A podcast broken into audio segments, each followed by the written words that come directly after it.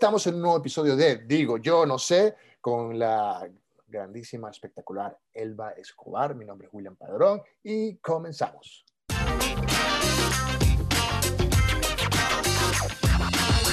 ¿Cómo estás tú, Elba?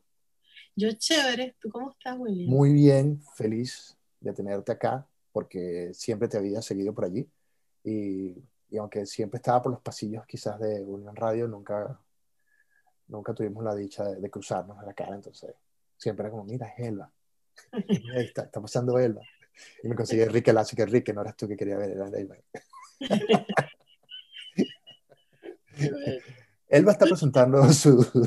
Esas cosas ocurren, yo sé que te estás echando broma, pero esas, esas, cosas ocurren y uno quisiera enterarse de que esas cosas, esos sonidos, eso, esas miradas, eso, esos pensamientos en, en, en volumen alto, este, no, pero no, no, es broma, no es en serio. Eh, a ver, en un momento de, la vida, eh, a través de los años como periodista, como que, no digo todo el mundo, pero sí yo caí en cuenta como que, a ver, tengo varios accesos y como que hay lo que se empieza como a apagar y comenzamos a perder la emoción del, del, inicial de cuando yo entré a este medio para divertirme como toda mi vida. Y, y, luego caigo en conciencia y por qué no seguir admirando y viendo de, de, de, repente de lejos a la gente que siempre has, has, visto, como en tu caso, o sea, yo nunca, yo nunca te había conocido, nunca habíamos hablado, y verte era como que es Elba. Y llegó un momento en la vida como periodista que tú dices como que sí, es Elba, ah, está por ahí. Pero es el, el, reencontrarte como artista, como periodista, como persona, como hay que, hay, en mi caso, creo que siempre tenemos que tener la admiración constante, la inspiración, lo que siempre hay algo que nos va a inspirar a diario. Digo yo, no sé. bueno, sí, claro, definitivamente. Esto, esto, esto de ser, eh, yo, yo lo recibo como, como que, bueno, ya con tanta naturalidad, porque, porque es mi trabajo y desde, desde, hace muchos años estoy recibiéndolo, ¿no? Entonces, he, he tenido la bendición de que, de que recibo cariño, admiración, de que la gente me mira como con un guiño de, qué chévere, ¿no? Así de cariño, de verdad, ¿no? He tenido esa bendición. Pero claro, yo también tengo gente que admiro, que, que, que me emociona de ver, de encontrarme, de, de, de, tenerlo cerca en la mesa de al lado de un restaurante, de ir a pedir un autógrafo. Yo le he pedido autógrafo a Ana Belén, a, ¿entiendes? A, a, artistas que me encuentro así. Buen punto. ¿A quién le pedí autógrafo en este momento? ¿A quién te gustaría ah. encontrarte en la calle y pedirle un autógrafo en este momento? A Meryl Streep. Wow. o quitarle un Oscar. Eh, Meryl, ¿hasta cuándo? Yo debería quitarle un Oscar. ¿Hasta cuándo, Meryl, por favor? Ella es muy envidiosa. Todo lo que yo hago, ella sale y lo hace también. Es impresionante como siempre. Siempre está metida en, la, en, la, contienda del Oscar porque sí, es como que, ah, ya viene Meryl Streep. Sí, sí, sí. no, de verdad, yo tengo un guiño con Meryl Streep que yo hice eh, La Duda, la obra de, Esa obra se ganó el Pulitzer, La Duda, y en, en teatro. Y, eh, y, después ella hizo la película. Sí. Entonces, claro, yo dije, ella de copioneta. Como me, me, la y después hice Glorious, que es la, la historia de la cantante esta, la peor cantante del mundo, que era una cantante neoyorquina con mucha plata, que ella misma se pagó un concierto en el Madison Square Garden y cantaba feísimo, cantaba música clásica, pero feísimo, malísimo. Y ella hizo, después, después que yo hice la obra, hizo la película y esto va a ser la película de Yo sí soy arrecha, mi monólogo, ¿entiendes? ¿Qué es el que este cuerpo que no me deja. Y va a ser una película sobre este cuerpo que no me deja. Quiero que sepas que me parece genial ese nombre de Yo sí soy arrecha. Es como que me, me, da la gana ponérmelo y por qué no. Soy él. Mira, cuéntame un poco. Primero quiero que me hables del libro, que yo no tenía la oportunidad de leerlo. Lo pillé por allí en Amazon. Este, el del libro viene la obra que está presentando, entonces vamos a ir como primero, ¿cómo nace la idea de, de, hacer este libro así como que te paras y dices, bueno, nada, escribo un libro porque estoy aburrida? La verdad es que sí, William. Ah, sí. en serio, sí, porque yo escribí ese libro en el exilio. Okay. ¿Entiendes? Yo llegué a Miami y, y, mucho tiempo de mi vida estaba en el limbo ese que significa mudarte, claro ¿Qué voy a hacer yo en este país? Se me están acabando los ahorros. He matado unos tigritos, pero con estos tigritos que, que he matado no me procuro una vida. Entonces, en ese limbo, yo para salir de la, de la tentación de, de caer, tú sabes, en un oscuro hueco negro, cosa que no me ha pasado nunca porque siempre encuentro como algo que hacer, me senté y empecé a escribir el libro sobre este cuerpo que no me deja porque claro, a todas estas cumpliendo años, entonces lo que es exiliarse a los 60 años, no es lo mismo exiliarse a los 30. No es lo mismo, no es lo mismo. O sea, ¿para dónde voy yo con esto, no? ¿Qué me está pasando? Entonces decidí tomármelo con sentido del humor y fue cuando apareció este libro, que es un libro motivacional realmente, un libro simpático sobre el tema de la vejez, porque el tema de la vejez es tan patético que la única manera de verlo es a través del, del humor. ¿Entiendes? Porque si no, tú entras en el lugar del patetismo y es horrible desde ese punto de vista. Entonces hay que verlo con un gran sentido. Y hay muchos chistes. Está de moda esto de ser una persona adulta mayor. Entonces todo es un chiste alrededor. Y de quererse, y de, y de, y de, de querérselo, o sea, asumirlo. Asumir. Pero claro, es que hay que asumirlo, William, porque todos los días uno cumple un año más. O sea, eso es irreversible. Celebrarlo. Exacto, y celebrarlo. Al final, al final siento que es, es celebrar el hecho de que cada año tienes más sabiduría. Y eso no te lo ganas así. Todo, ahí estar muy bella, mi amor, pero no tienes esto. Bueno, mi amor, hay mucho viejo inmaduro, yo que te lo bueno, digo. Bueno, bueno. no, esa, esa, esa, frase juntas no era muy política, ¿viste? Así que... Mira, eh, me, me, llama la atención eso de, de inspiracional motivacional. Este, porque de alguna manera ya el solo hecho de escribir y contar estas anécdotas tan divertidas como lo planteas, este, claro, llega a la reflexión de decir para cualquier persona como que, bueno, unas, como te dije la otra vez, una sexigenaria, sexigenaria. puede llevar a cabo este tipo de actividades ah, y, y tener el, el, las pelotas y hacerlo, este, es inspiracional. O sea, y, y, me imagino que en tu entorno artístico, tus compañeras de, de compañeras y compañeros de, de, televisión o de teatro también se habrán quedado como que, Elba, ¿de verdad? ¿Estás loca? Bueno, ya lo sabíamos. A mí hay amigas que me han regañado, pero no, ¿Sí? ¿cómo vas a hablar de eso si tú no eres vieja? Claro, son amigas que tienen la misma edad mía. es como la sombra, ¿no? Como que... No, Elba, no, que vieja nada, no digas nada de eso. Pero ¿cómo se te ocurre si tú no eres vieja? Mira, a esta edad uno hace cosas como que, por ejemplo, te dicen, yo, tengo 66, te dicen, no, que se murió fulanito, sí, que edad tenía 70, tan joven, ¿entiendes? Claro, porque ya uno siente que está cerca y que uno está joven. Claro. Todavía. Aquí hicieron el National Research, no sé qué cosa, Survey, no sé qué cosa aquí en Estados Unidos.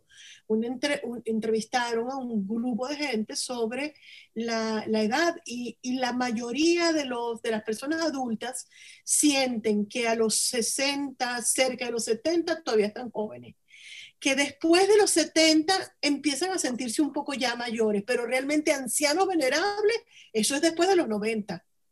¿Entiendes? Claro. Porque aquí la gente adulta mayor es muy eh, productiva. Aquí la gente adulta mayor trabaja muchísimo y es productiva.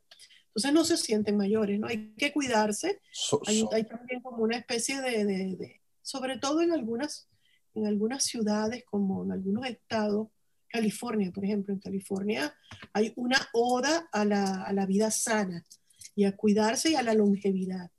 Entonces, claro, y, y, sobre todo, claro, porque comenzamos a entender que, que de alguna forma somos responsables de, de nuestro cuerpo, de lo, de lo, que pensamos y hacia dónde queremos llegar.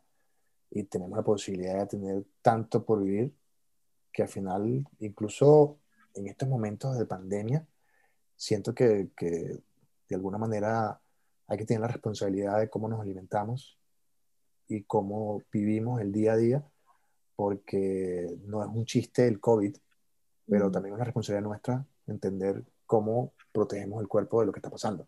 Entonces, Tú sabes que cuando empezó todo esto del COVID, yo siempre me preguntaba, yo tenía el programa de televisión para ese momento, en un programa de radio, decía, ok, ¿por qué hablan tanto del COVID, de la creación de una vacuna, de que hay que quedarse en la casa, de que hay que ponerse máscara, de que hay que lavarse las manos? Toda, toda la paranoia que fue increciendo. Y yo no escucho a nadie diciendo hay que subir el sistema inmune. Exacto. Hay que, hay que, hay que mantenerse sano. Exacto. No, no cuidar de no enfermar, sino estar lo suficientemente sano porque si es inevitable que, que te contagies, estar lo suficientemente sano como para bregar, bregar, con ese contagio. Y, siempre fue como una preocupación. Yo no escucho a nadie, Dios mío, hablando de, de mantener, de subir. Ahora sí, últimamente sí en los últimos meses ya del COVID empezó ya el discurso de mantener el sistema inmune alto, de, cuidar la alimentación, de tomar vitaminas, de hacer ejercicio, de tomar suficiente agua, pero después, pero al principio era la paranoia de la enfermedad y nadie hablaba de el sistema inmune, señores, el sistema inmune. ¿Con qué se come eso? Mira, volvamos al libro, porque, porque me interesa indagar más. Eh, ¿Cuánto tiempo te tomó hacer este libro? Y, la premisa, si, si, bien es cierto que te paraste un día a hacerlo, la premisa fue cambiando en el transcurso que lo ibas escribiendo. ¿Ya lo pensabas como un stand-up? ¿O siempre fue como unas ganas de...? Bueno, yo escribí antes de este uno que se llama Ni Doña ni Doñita. Ajá. Ni Doña ni Doñita es un libro sobre la llegada a la menopausia que, es muy gracioso. por favor, esos temas que toca, chica. por favor. el libro comienza contando la primera vez que a mí me dijeron en un taller mecánico doñita, yo de vaina no me desmayé, porque yo tenía cuarenta y pico de años en ese momento. Entonces yo, cuando el tipo me dijo doñita, yo me quedé así que temblaba, así, en estado catatónico. A lo mejor el muchacho era colombiano, porque en Colombia doñita o doña es, prácticamente un título honorífico. Como Canchile. Sí, como una muchacha joven que se casa ya es doña, doña fulana, doña porque ya se casó, ¿no? Entonces, pero bueno, el, el, asunto es que yo entré en estado catatónico porque en Venezuela doñita ya está en la, en la, fila de la tercera edad, ¿no? Doñita es abuelita, es abuelita. Entonces, ese libro, cuando yo lo hice, también yo hice de ese libro, un, del primero también, del libro que, que escribí sobre mis amores, hice una obra de teatro que se llama, este, fíjate que todo está relacionado con el cuerpo, que se llama, este, ¿cómo es? Cuerpo de señora, Afrodita, Cuerpo de señora, que era un, libro sobre mis amores, sobre mis amores. La premisa de ese libro es, como yo no he encontrado el amor de mi vida, he llenado mi vida de grandes amores. Entonces son historias de amor y, también hice un monólogo sobre eso. Todo, Elba, todo para, para justificar tu promiscuidad. Por lo menos. Ok. Por lo menos. Y de todos modos ya es un asunto público, por lo menos la justifico con literatura. Lo firmo yo. con teatro, entonces nada, no hay nada que decir. No hay nada que decir. la señora es una artista, ya tiene derecho. Claro, exacto, sí, no, si lo dice. eso me salvo. Por Dios, Elba es, es Elba, pues. No, que no es Elba, listo, no. por favor, por favor. Señora tan respetable, ¿entiendes? Igual suena, suena en todo el, el, contexto de divertido, es, de alguna forma es una, una coraza para protegerte quizás algún miedo. Como que le tienes miedo realmente a, la vejez y lo, lo, llevas al chiste. Por, tipo Chandler de Friends, tipo, bueno, yo soy muy así. William, yo no sé qué edad tienes tú. Tengo te voy a dar una noticia. En lo que te empieces a poner viejo, todo el mundo le tiene miedo a la vejez. Claro. Todo el mundo, o sea, eso no, eso no es un gran descubrimiento tuyo, debo decirte que no. No fue que descubriste el arroz con leche. Todo el mundo le tiene miedo a la. No sé, aún no me ha llegado. Si te confieso, realmente lo que me da miedo en este momento de mi edad, quizás, es no estar hasta un punto de mi vida con mi hijo. Entonces, creo que... eso incluye la vejez. los miedos Por ejemplo, a mí, Simón, mi hijo, este, no me ha dado nietos. Y cuando yo pienso, bueno, yo estoy ya en un lugar en el, en el que en unos años más, unos años menos, ya me toca despedirme de este plano físico. Y siempre pienso, ay, pero me gustaría tener, conocer. Claro. ¿No? Por ejemplo. Es como, como tú que tienes tu niño, o sea, todavía... espero que sea mío, ¿no? Exacto. bueno, no sé, a mí me dijeron que se parecía al panadero en la esquina. Mira, en, algún momento tú piensas, yo quiero verlo en un espacio de su vida y, y, y, claro, que si me, si, me, si me, hago viejo y me toca irme, oye, que él ya por lo menos, tú sabes, yo haberlo disfrutado lo suficiente y él haya disfrutado de su papá lo suficiente. Es verdad que el temor a la vejez está muy ligado en muchas personas a, al apego. Sí, a los hijos. también al apego. Eh, los hijos el gran apego. Sí. Incluso si mencionas, si hablas un poco de, de, cómo haces el libro, ya cuando te vas, en los 60, también es un tema de, de, cómo afrontaste en ese momento el apego del país, el apego de la gente que estaba allá. Ah, tuviste que hacer un trabajo de desapego enorme y probablemente hay una carga en el libro. Sí, para ver. No me acuerdo, tengo que volverlo a leer. ¡Bien! no, a lo mejor. se, me, se me acaban las preguntas.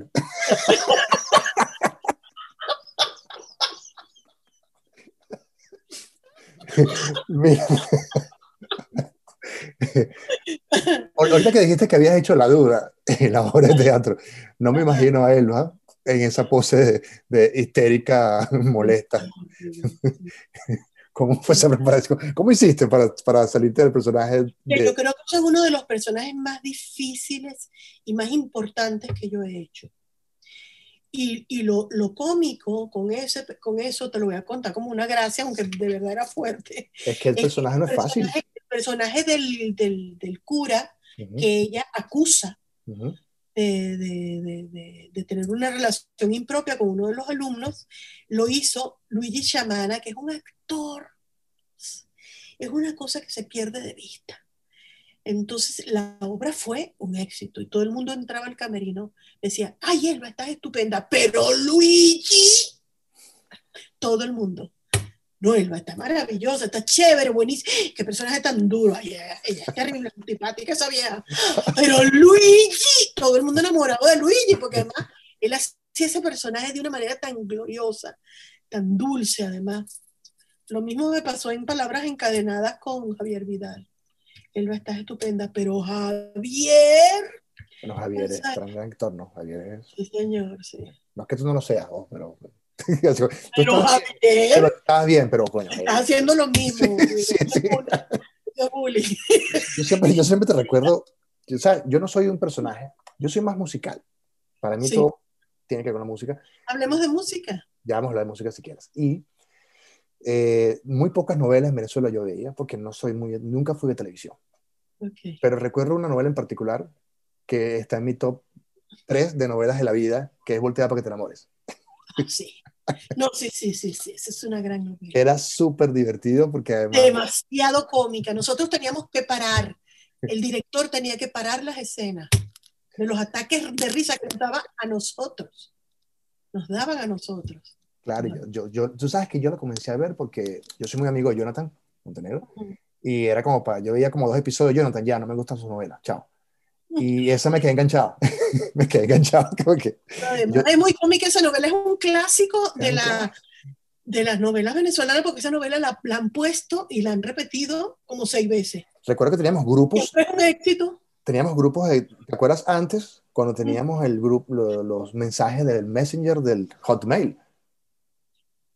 Que después nos liberamos de eso y ahora colocamos el WhatsApp en la computadora para tener lo mismo que teníamos en WhatsApp. este, unos grupos para la gente que tiene iPhone, que no soy yo. Ajá. Y creamos unos grupos de Voltea para que te enamores y lo veíamos online. ¿En serio? Y éramos jóvenes de rockeros así, cochinos mal bañados. veíamos, te lo juro que veíamos Voltea para que te enamores. Y recuerdo que en esa, en esa época yo me fui un mes a trabajar con una gente, fue un festival de salsa en Malasia. De salsa en Malasia. Y un amigo me grababa los episodios de Voltea para Tener y me los subía a un canal de YouTube para que yo los viera. ¿Y, en Malasia te quedaste cuánto tiempo, Malasia? Como un mes, sí, como un mes, genial. ¿No fuiste a Lankawi? Eh, ya se me olvidó. Solo me acuerdo de las Petronas. Mm. Yo decía, yo, yo, yo no sé nada de las Petronas y cuando llegué estaba al frente así como, ya estoy harto de esas torres. Lo que hice fue, Elba, comer como un degenerado, que es lo que siempre hago cuando viajo. Y no fuiste a, la, a las cuevas de los hindú. No, no, siempre estuve, es que estuve, siempre estuve girando como en la misma ciudad con, con orquesta de salsa. Fue a trabajar, Eva, por favor. Ah, no, yo fui de, de turista. Qué genial. Porque si es que te puedo decir que comí de todo. todo yo también, yo fui como, como Julia Robert, a rezar. Este, Comer, rezar y... Sí. Mira, y luego entramos en la, en la obra, ya vamos a pasar música tranquila, pero quiero entender muy bien ahora, ¿qué tanto del libro adaptas al stand-up o qué tanto más agregaste en el stand-up que no estaba en el libro quizás? Sí, bueno, el libro es más libro, el stand-up está lleno de chistes, de chistes y cosas graciosas sobre la edad, porque es la forma como, como funciona el stand-up. O sea, hace reír, hace reír, hace reír, hace reír, plum, y al final la reflexión, ¿no? Este, de todos modos interactuó mucho con el público y tiene una dinámica distinta. El libro vale la pena leerlo. ¿Tu hijo ha ido a la, te ha visto en uno de estos stand-up y lo has puesto? Este no lo ha visto. No. No, le da vergüenza Está completamente expuesto porque uno de los temas de, de, este cuerpo que no me deja es la relación con el hijo. Sí. Que no, no, lo dejan a uno envejecer, lo, lo siguen explotando a uno como madre. Sí, es que me, me, me, recordó esta, esta serie muy divertida que se llama Mrs. Maisel. Ajá. Que ella al final está echando. Bueno, muchos de los comediantes suelen básicamente hablar de su vida. Sí. El, este, este, este stand-up que te como comentaba de, de, ¿Cómo se llama? El Kevin Hart. Básicamente le expone a toda su hija en el, en el, en el stand-up. Oh, sí, claro, claro. Y, hay, hay, una parte que él dice así como que, como que ¿será que mi hija es tan puta así? Porque ella le empieza a contar la historia de, su novio. Y no, eso es una etapa, hija, ¿no? Ese, y cuando va al colegio los ve a todos que están papeados y tal. Y dice, bueno, pero mi hija, y después dice como que, ¿será que mi hija es tan puta que se encuentra con otro tipo? Y yo me imagino a la familia viendo la cosa. Debe ser complicado, quizás, que te expongan tu madre, tu padre, tu esposo en un stand-up cuando te ven como, y te ven la cara que, ah, eres tú. Debe ser, a no ser que se lo tomen con el sentido del humor debido, ¿no? Claro. Y entiendan que, ese, que eso forma parte de, del cuento de hacer reír a la gente, ¿no? Que, que es lo esencial. Ahorita me, me hiciste acordar de, de, un poco de la duda. Esa escena donde, donde el sacerdote le, le, pide a la señora que, que, rompa la almohada y después le pide que recoja todas las plumas. Ese es buenísimo. Y que le dice, así, así funciona el chisme. Después que los parces, no lo puedes. No lo puedes recoger. Sí. Buena película. Ese es un buen ejemplo para Twitter. Un buen ejemplo a Twitter es que Jesucristo tenía nada más 12 seguidores y mira todo lo que hizo. Fíjate. la gente anda matándose por followers. Tú sabes que yo cerré Twitter. Sí, ¿por qué? Porque me obstiné. Eh, eh, ¿Con, Twitter o con la relación de, redes sociales? No, yo tengo mi Instagram. Sí, lo vi. El, Instagram es como, como que uno tiene... La gente feliz. Sí, no, y además uno tiene otro, otras cosas que hacer allí. Y claro, sí, por supuesto la gente pone comentarios y bueno, yo, yo les paso por encimita, pero no soy de las que responden comentarios, sino que pongo mi, mi las cosas, pues, que, que, lo, que, lo que produzco, mi contenido, lo pongo en History y tal, y, bueno, algunos comentarios, veo, ay, qué cosa tan linda, no sé qué, comentarios malos, los borro, pero no es como Twitter, Twitter es un caldo de, de, de frustración y de, y de, opinión, y el dios de la opinión así, tú sabes, es Facebook, Como el Facebook que es para doñas. Yo Facebook tampoco lo dejé. Porque ya estás más joven, pero no quieres que Ya estoy más joven. ¿para qué? Eso el otro día que hablábamos, Elba, este, te, traigo la, la, pregunta otra vez a colección porque, bueno, para compartirla con todos. Eh, eh, estuviste haciendo algunas obras vía Zoom y, y, y, lo complicado que puede ser no tener ese contacto con la gente, como te decía aquella vez, el actor de teatro suele tener un tono a la audiencia grande, a diferencia, por eso de repente, bueno, yo sé que es tácito, pero para quien realmente no lo entiende, el, eh, eh, eh, en general el actor de teatro tiene que tener un tono alto porque le da una audiencia grande, diferente a la voz que usas en cine, porque bueno, la, voz está más amplificada y eso te genera unos patrones de comportamiento y de rutina diferentes a la televisión. Pero cuando te enfrentas a un Zoom que no tienes público, o al menos tú no lo ves. ¿Cómo, cómo es ese contacto de, de, tratar de, hacer un mejor personaje sin entender que alguien está, se, puede reír o llorar o, o, a quién está gritando en, en, la cámara? Mira, la verdad es que cuando haces un, sobre todo si es un monólogo, uno actúa para uno.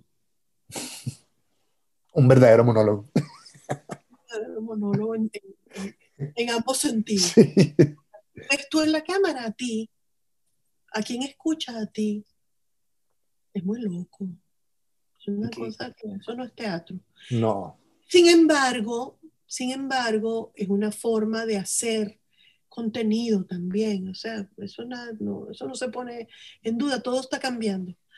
Pero hacer teatro con otro compañero actor en Zoom, por ejemplo, como que tú y yo estuviésemos ahorita haciendo una obra de teatro, entonces yo tendría que esperar a que tú respondas, ver tus reacciones, responder a eso, como que tú en tu casa y yo en el mío, pero estamos, de, hecho, de alguna manera, si esto, que nosotros, esta conversación que nosotros estamos teniendo no fuera una entrevista, sino una obra de teatro con estos textos que estamos diciendo, estaríamos cumpliendo con este, con este asunto de, de, de hacer una obra de teatro por Zoom. Pero el, el, el teatro es teatro en cuanto a espectáculo en vivo orgánico es, porque la gente le gusta vestirse para ir al teatro, trasladarse al teatro, comprar su entrada, ver un espectáculo, sentir el actor ahí cerca.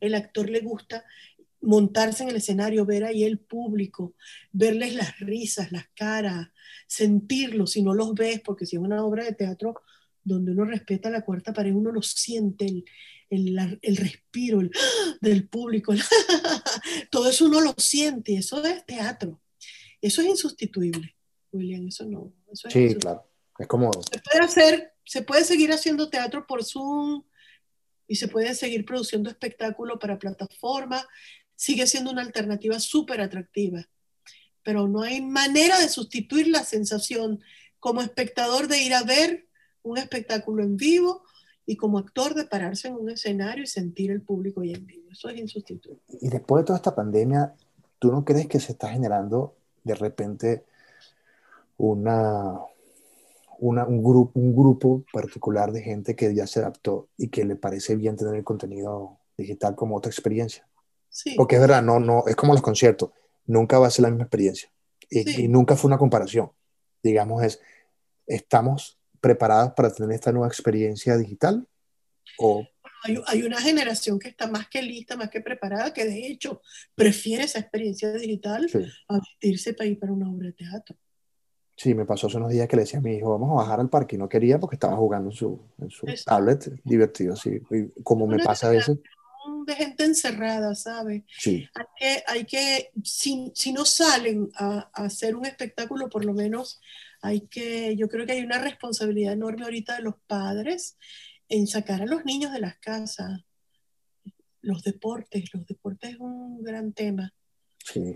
Llevarlos a hacer deporte, que les guste estar al aire libre, que llevarlos al parque, a la playa, al río.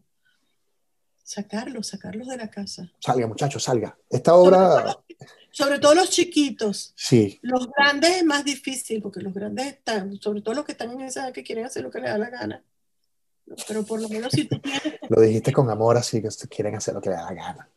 Te trajo recuerdos. Yo, yo hacía lo que me daba la gana. Pobrecita mi mamá. Eso te iba a decir. Pobrecita mi mamá. Pero bueno, era otra época. Era otra época. Bueno, y hay que. Tú sabes que este, aparte de, toda esta locura de podcast y todo, un poco hablando de tu libro y todo, enfrentarte a estos cambios, a mí me tocó cuando decía, yo me hice papá ya más adulto, ni siquiera de joven, de jovencito, quizás chamo, ¿no? Y, y como yo siempre he convivido en, en la música rock, y, bueno, ves todo lo que pasa, todos los bichos que están involucrados, y que yo no soy ajeno a eso, este, pero yo pensaba, cuando, o pienso, cuando mi hijo crezca en otra generación y se enfrenta a esto, y cómo decirle que no a algo que yo vi, o cómo ese proceso. Entonces, para mí fue un, un entendimiento personal diario. De hecho, bueno, me puse a estudiar eh, hice CRP, que es como una filosofía de vida que como que empiezas a plantearte cosas internas y, y como que fui asentándome más. Pero creo que estas experiencias te llevan a esos cambios, los hijos. Este, eh, para mí la actuación y, el cine representa una, una forma de, de, de, crear tus propias realidades y vivirlas que, que vas como por la vida tratando, en mi caso, de recrear lo que quiero vivir. Pero viene por eso mismo que tú hablabas de, de, de que te enfrentas no solo con la edad de irte a otro país, porque al final es para todos. Para a todos le pega. Entonces, me, me, gustaría leer tu libro. ya lo voy a comprar en Amazon y se lo recomiendo a todos. Pero además, a ver, Elba. Está en un precio muy solidario. Sí, pero en dólares. en dólares está hablando. Eh, me gustaría saber un poco. Esta obra, está, este stand-up lo estás comenzando en Nashville, Houston y Atlanta, creo. Sí, bueno, hoy estoy en Atlanta, mañana es la función. Okay. Luego, dentro de dos semanas voy a Nashville y la siguiente semana voy a Dallas. Y a Dallas, eso fue lo que Dallas. ¿Y luego qué? O sea, ¿lo piensas llevar a otros países eh, cuando la pandemia nos deje? Sería chévere, sería chévere, pero lo que vaya saliendo, William, ahorita estamos... Mira, si hay algo... No, no, no me salas como Omar Santos, ¿oíste? No, no, si hay algo que ahorita es inútil es hacer planes, porque uno sí. no sabe qué pasa mañana. Sí, creo que el mejor plan es no hacer nada, no, es no planear nada. Presente, el presente es un instante infinito, porque en el mismo instante que está siendo presente está dejando de ser. Sí. Entonces el presente es un instante infinito, entonces el infinito del presente tiene tantas posibilidades que, bueno, quédate ahí pero entiendo que en Estados Unidos se está haciendo más fácil. Yo no sé, entiendo que en Estados Unidos está siendo como, como más fácil o, o, más accesible para comenzar a hacer eventos pequeños. Bueno, sí, porque ya está saliendo de la parte sí. crítica de la... Sí, sí. Ya y están, vacu están vacunando más. ¿Tú, tú contabas el otro día que te ibas de Estados Unidos. No, yo no me voy de Estados Unidos. Puerto Rico es Estados Unidos. ¿Verdad? Escuché. Muy graciosita, vale. Haz un stand-up.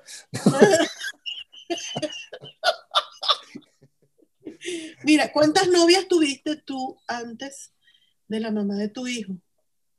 No las he contado, pero eran bastantes. No, novias, no, novias, novias, no tantas. Bueno, romances. Mm, eh, bueno, los que te daba el rock. La diferencia entre tú y yo es que tú no escribiste un libro sobre eso. Ah, exacto. Tengo dos libros, ¿oíste? Pero no son de eso. No son de eso. Te lo voy a mandar, en un momento te lo voy a mandar. Escribí, escribí el libro de Sentimiento Muerto y de Caramelo Cianuro. Claro. Y claro, no son, no son divertidos como el, tu, tu libro, ni, ni son inspiración, no son inspiración. Déjame, déjame elegirlo, déjame leerlo. Claro. En, en todos hay drogas. Todos hay drogas. Uno raspa la paginita. Oye, sería. no sería ilegal, pero traería más, más dinero. Tú me estás diciendo que te gusta la música. ¿Qué tipo de música escucha Elba? Una vez te escuché en la radio decir que gustaba Metallica. ¿Eso es cierto? Sí, claro. De verdad. Eso me dejó marcado. Yo decía, Elba escucha Metallica. John, me encanta. me encanta. Eh, eh, en realidad, yo soy de la generación de los 70. Yo soy claro. setentosa musicalmente.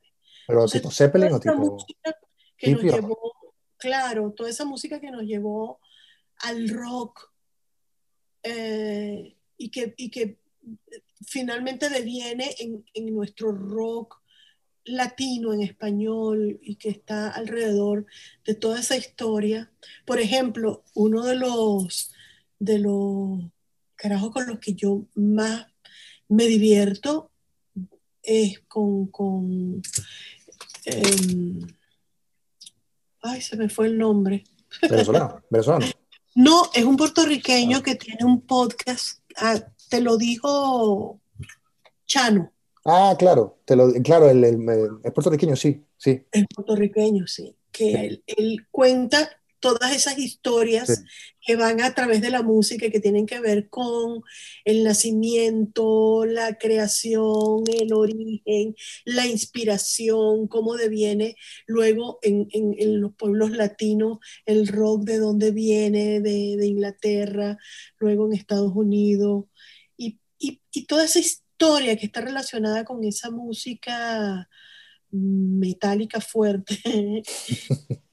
con Queen. O sea, ¿cómo uno no puede amar Queen? O sea, eso es... ¿De dónde, ¿quién, ¿Quién eres tú que no amas Queen? O sea, explícame, no me interesa como persona. ¿Entiendes? ¿Viste a Queen en Caracas cuando fue? En su momento. No. No. En, esos 70 de Elba, ¿tú estabas vinculada de repente en la escena musical por, la televisión? No. No, por, por, por, por el colegio, en los 70 yo tenía, yo nací en el 54. ya estaba, ya podía salir él. Ya, sometida era si no salía. Pero era un poquito sometida. Bueno. sí. Ayer recordaba. Yo, logré, tú sabes, como que salir de, la, en, en, el 70 me gradué de bachiller, en el 77 saliendo ya de la universidad, del Pedagógico de Caracas, ahí abrí la sala, que fue cuando comencé a actuar. Pues. Ya. Ahora que dije eso, me recordé que Rosario Prieto en su momento era como cantante. ¿Rosario? Sí, vi, un, vi un, en uno de estos archivos de, de música. De hecho, Diony López tenía un grupo con su hermano que se llama Los Dionis. Los Dionis. Yo me acuerdo de los Dionis, pero no me acuerdo de Rosario cantando. ¿Rosario cantaba con ellos, con los Dionis? No, no, no. Pero en esa época ella tenía como estos grupos, era como una voz ah. cantante de, de, no sé qué, porque hay poca información, pero ahorita me recordé así, cuando te hice la pregunta de, de la vinculación en la, en, la, en la, escena musical, porque obviamente me imagino que en aquellos 70 o 60 o... Lo que pasó... Yo, creo que en las familias era muy loco que alguien fuese actor o músico, es como que ya lo perdimos. Lo que pasó es que eh, hubo una cosa en nuestra historia que se llamó Viernes Negro, en el 83. En el 83 nos quedamos los actores sin trabajo. Bueno, porque la mayoría de los actores para ese momento éramos como empleados de los canales de televisión y teníamos ahí nuestro sueldito, trabajáramos o no trabajáramos en telenovelas. O sea, si, si, nos dejaban descansar una telenovela, igual éramos como, como figuras fijas de los canales. Ah. Y para eso teníamos, tú sabes, un contrato que decía que, yo que uno seguía allí. Y si te ibas, tenían que, había que pagar una multa, no sé qué, pero a todos nos despidieron. Nos quedamos, nos despidieron porque, porque hubo reducción de personal, vino aquella crisis, aquel viernes negro terrible, que si uno lo ve con, en comparación con lo que está pasando ahora, bueno, tú me dirás. Ya no está negro el dólar era 4.30 y pasó a 8, algo así. Sí. Eso fue Luis Herrera, ¿no? En esa época. Exacto. Entonces, la mayoría de los venezolanos venimos de una familia donde hay músicos. O sea, yo me acuerdo en mi casa había fiestas. Entonces, siempre todas las fiestas terminaban inevitablemente con el momento en que se apagaba el pico. El pico. Se apagaba el pico. Ya voy a poner aquí abajo. O el mini, el mini componente. Picó dos puntos. Aparato donde la gente de antes escuchaba música. Ponerlo aquí abajo. Se apagaba y aparecía un instrumento y entonces uno empezó a cantar. Entonces, claro, cuando, cuando vino el Viernes Negro, resulta que mi primo era músico, resulta que yo cantaba, resulta que Alicia Plaza también cantaba, y armamos una cosa llamada el show del bolero. ¿Por qué el bolero? Porque el bolero era la música que escuchaban nuestros padres y aunque no era la música que escuchábamos nosotros, no sabíamos todos los boleros. Porque en todas las casas, en todas las fiestas, la gente cantaba bolero o música venezolana. Música venezolana a mí no se me ha dado nunca porque es una música que tiene una manera de ser y de ser interpretada y cantada que, que hay que como nacer para eso. yo no soy cantante, yo canto, pero no soy cantante. Entonces, que hicimos el show del bolero y fue un éxito, fue un éxito. O sea, nosotros, yo me acuerdo que yo deshacía la maleta en mi casa de una gira, ponía eso en la ropa sucia y la llenaba de nuevo porque me tenía que ir al día siguiente por otro sitio. Ah, pensé que la llenabas de dólares. Iba a decir, guau, este cuento se pone fuerte. Después te cuento, se puso terrible. El narco, se puso narco. Sí, se puso narco. Entonces, claro, viajábamos y viajábamos y viajábamos y teníamos show y estábamos Manolo Manolo, Dalila Colombo, Alicia Plaza y yo en el show. Hubo una época también en que, en que teníamos un sitio fijo en Venezuela, en Caracas, que se llamaba el restaurante El Parque, que quedaba en Parque Central. Y ahí cantábamos todos los fines de semana, teníamos un sitio fijo. Luego nos contrataron en el, en el Hotel del Lago en Maracaibo y cantábamos todos los fines de, de semana en el Marabar. O sea, teníamos trabajo y, y, cantábamos y ganábamos platica con, con, el show del bolero. Entonces, claro, eso me vinculó mucho a la música, conocí muchos músicos porque nosotros cantábamos en vivo. Entonces, claro, este, que si el bajista, que si el pianista, que si el saxofonista, que si no sé qué, terminaron siendo nuestros músicos. Entonces, los músicos como mataban tigre en muchos sitios, a veces nos mandaban otro músico. Entonces, nos fuimos, los fuimos conociendo a todos. Cuando se acabó el show del bolero, que fue cuando murió Manolo Manolo, a mí me siguieron llamando para hacer show, entonces hice yo mi propio show. Entonces también muchos músicos estuvieron conmigo, acompañándome. Otmaro Ruiz, eh, Aquiles va, estos son músicos, llegaron a ser músicos que en algún momento me acompañaron, ¿ves? Este, la gente de la sigilosa, de la orquesta La Sigilosa. Claro, con ellos me fue a Malasia.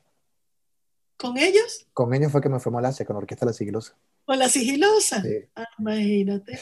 Ahí está Bolivita, que era, que, que, era mi bajista, era, en un momento fue el director de mi banda. Entonces, claro, este, estoy muy, muy vinculada con la música y con los músicos sobre todo. Por supuesto, tuve novios músicos y son terribles. Gracias por la respuesta porque no sabía cómo preguntarlo. Ya se la pregunto. Ahora, ¿cuántos novios músicos tuviste, chica? Uh, es que me gustan los músicos. Wow. Déjame otro libro nuevo. Mis músicos y yo. hay algunos, hay algunos que, que, están en el libro, sí. Hay, hay, ahorita, ahorita que hay como un boom así como de gente joven haciendo boleros. ¿Sí lo has visto? Como que... No, ese boom ya existió, se llamó el show del bolero, por favor. no, pero hay un boom de muchachos, de jóvenes que están haciendo boleros. O sea, ah, están componiendo canciones. Están imitando el show del bolero. Porque cuando nosotros hicimos el show del bolero fue un boom entre otras cosas porque nadie estaba cantando boleros, había pasado de moda el bolero. Ni siquiera había salido el libro, el disco de boleros de, Miguel. Eso salió mucho tiempo después del show del bolero. Y nosotros comenzamos a invitar a los boleristas emblemáticos de Venezuela a que hicieran el show con nosotros como invitados especiales. Una de nuestras invitadas estrellas es Telita Delian, por ejemplo, ¿ves? Entonces fue muy bello, fue muy bello, de verdad un buen momento. Y ahora, eres, eres una mujer eh, de verdad que no le tienes miedo a los cambios y lo, lo asumes. En ese tipo de cambios, ¿por qué no tenemos a una Elba haciendo un podcast? A una Elba haciendo, eh, siendo más, uh, no tecnológica, siendo más, haciendo más contenido para una audiencia que la sigue. Mm. Esto mismo se lo dije hace unos días, hace unas semanas a, a ¿cómo se llama? A, ay, eh, se me va el nombre. Se me va el nombre, me pegaste eso. Me estaba pensando un nombre. Este, vale, you can do it. Betty Haas. ah, imagínate. Gran comediante. Ella me imitaba a mí en todas, en todas las novelas. ¿Sabes que En Radio Rochela hacían. La Radio Rochela hacía el capítulo final de las novelas. Siempre en los capítulos finales de la novela yo estaba, quien me imitaba a mí era Betty. Betty, Betty es, que, es que siempre le digo Aide, Aide, vas a seguir William, perdón, Betty. y, hablábamos de eso. Que hay una cosa con el, con el podcast que está tan de moda y hay tantos con tanto contenido que tú sabes que es difícil hacer un podcast original. A mí me gusta ser original. Claro. Entonces, una de las cosas que me ha como retenido con la idea de hacer un podcast es voy a hacer más de lo mismo que está haciendo todo el mundo. ¿Entiendes? Claro, pero hay un factor, Elba. Te, voy a, te, voy a, te lo voy a refutar públicamente. hay un factor que se llama audiencia. probablemente todo el mundo está haciendo cualquier podcast, pero no todo el mundo tiene la audiencia que tiene Elba ni la gente que sigue a Elba. Y esa gente siempre quiere un contenido que se lo da solo Elba.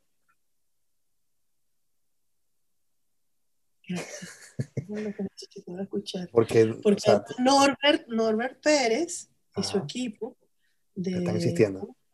PRR Producciones, PR to Communication. Oh, what? Alejandro Domínguez. está, tú sabes, empeñado en producirme el podcast. De hecho, ya me tiene preparado varios. Claro, porque al final no vas a competir con Joe Rogan y vas a competir con, no sé, con Jimmy Fallon. Sí, porque, bueno, al final si te das cuenta, Jimmy Fallon es una copia de lo que hacía desde Johnny Cash para acá. Johnny Cash, no, perdón, Johnny Cash, mira yo, eh, ¿cómo se llama? Ed Sullivan y todas estas cosas. El, que acaba de morir hace poco, además, ¿no? Sí. Y, y, no se trata de que tú repitas o no la fórmula de alguien, se trata de que tú tienes un contenido y una experiencia que se la estás mostrando a un público que te sigue solamente a ti. Porque así hagas este mismo podcast que estoy haciendo, no tenemos la misma audiencia. La gente va y eso está Elba Escobar, porque quiere escuchar a Elba, porque le, además que siento que Elba tiene tanto por decir, sobre todo lo de tu libro y lo de tu stand-up, tienes tanto que contarle a gente que a lo mejor se para un día y dice como que, ¿por dónde empiezo en este país? Y entender que una persona como Elba lo está haciendo, también inspira a la otra persona a hacerlo. Y ese es un público que tienes allí. Esto es un regaño, chica. Tienes a esa gente abandonada, Elba. digo, digo porque una de las cosas que pasó en Venezuela es que cuando desaparece Radio Caracas Televisión y se ponen más pequeños el, circuito de televisión, date cuenta que el, teatro estalló más porque la gente, bueno, tenía que salir a, a ver sus, artistas en, en, un teatro porque ya no lo podía ver en canal de televisión. Y entonces ahora pasa más o menos lo mismo, ya la gente está aburrida del televisor, aunque terminamos viendo el, YouTube en televisión, pero está como en estos países fuera de Venezuela, la gente ya ni siquiera ve cable, la gente tiene Netflix, YouTube. Tú sabes que yo tengo la sensación de que la televisión en vivo existe sí, solo sí, por la noticia. Sí, exacto. De resto como que no tiene sentido. No tiene sentido. Televisión en vivo. Porque todo se está mudando al streaming porque la gente tiene la oportunidad de, de, de repente no ven este podcast en el día que salió, sino lo ven dos días después y lo tienen. O hay gente que hace playlist, eh, Elba, de que dice como que tengo tres episodios que no he escuchado y voy a hacer ejercicio y lo voy a escuchar uno por uno. Porque esa inmediatez. ¿Quién sabe si la noticia? Porque imagínate tú, ahora todo el mundo es periodista porque todo el mundo tiene un celular. Sí. Para narrar visualmente algo que está ocurriendo en el momento en que está ocurriendo. Bueno, pero eso es lo que hay. Es como que Literalmente ahora cualquiera puede hacer una película o cualquiera puede hacer una obra por Zoom. Cualquiera que tenga talento. Cualquiera. No, no, es que... en realidad la puede hacer cualquiera, pero no, no necesariamente la pega. Es como la música. Antes, antes el que llegaba a la disquera y tenía el disquito y el acetato, ahora literalmente cualquiera que tenga una computadora puede hacer música y no solo cualquiera, cualquiera puede subir a plataformas de música y listo. Y, y la hizo. Entonces, no sé. Elba, este... Sí, no sé por despedirte de mí ya. Sí, porque entiendo que tienes más entrevistas y soy una persona respetuosa con eso. Sí. Ya Norma nos dijo que íbamos a hacer una, este, una pijamada en su casa contigo. Sí. Lo dijo hacerlo. Si no, si no aquí, aquí quedó claro. Elba quisiera... Que me lo, digan porque tengo que salir a comprarme una pijama la que tengo está ruñida. Con puros músicos, voy a ir con puros músicos para que recuerdes tus Ah, bueno, si es con músicos no importa, porque las de ellas están más que Pero un, un, placer tenerte acá. Este, hay, hay, obviamente podríamos hablar cinco horas, pero los podcasts no están para cinco horas. No, no. Este, de hecho, he prometido que esta nueva temporada voy a tratar de que sean 30, 35 minutos, porque la, la anterior era en una hora y la gente hablaba. Y... En esta no lo cumpliste. ¿No lo cumplí? No, sí lo cumplo. Sí, sí lo cumplo. Elba, no me regaña. No me regaña. Aquí que puedo regañar soy yo porque soy un host y tú tienes que sacar un podcast, pero si no voy a armarte un peo. ¿Estamos? Te voy a entrevistar Dale. Hablamos de Metallica y de Cheo Feliciano juntos. Cheo, no, no, yo no amo. Es que ayer estaba, ayer estaba haciendo, estaba haciendo un, un cuento de, de tengo, tengo, una página que se llama Banda Palabra, bueno, tengo no, tenemos un, un, un, compilado de gente que son escritores y escribimos cuentos, y estaba haciendo este cuento de, hacemos como esto, lo subimos y la gente vota. Entonces, esta vez ganó, el, el, el, tema es sobre eso que te contaron cuando eras pequeño, como el cuento que te contaron.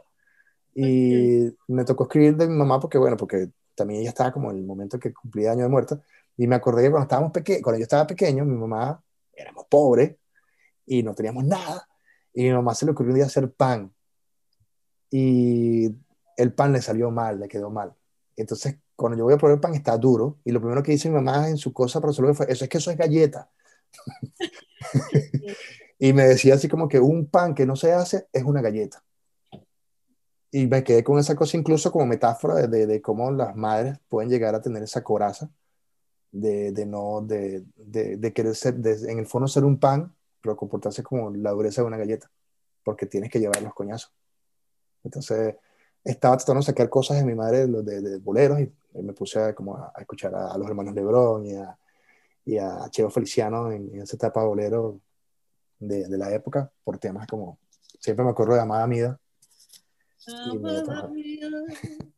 Entonces, viste que me la, ponía Haroldo Betancourt para despertarme y me llevaba a la cama. Bien. Elba, ahora sí en serio me voy a despedir porque me va a regañar Norma. Amor, gracias, gracias, por eso que acabas de, de, contar, esa, esa historia sobre el pan que terminas convirtiéndose en galleta. Es una hermosísima historia y es una analogía importante para la vida. Gracias. Por regalarnos eso. Gracias.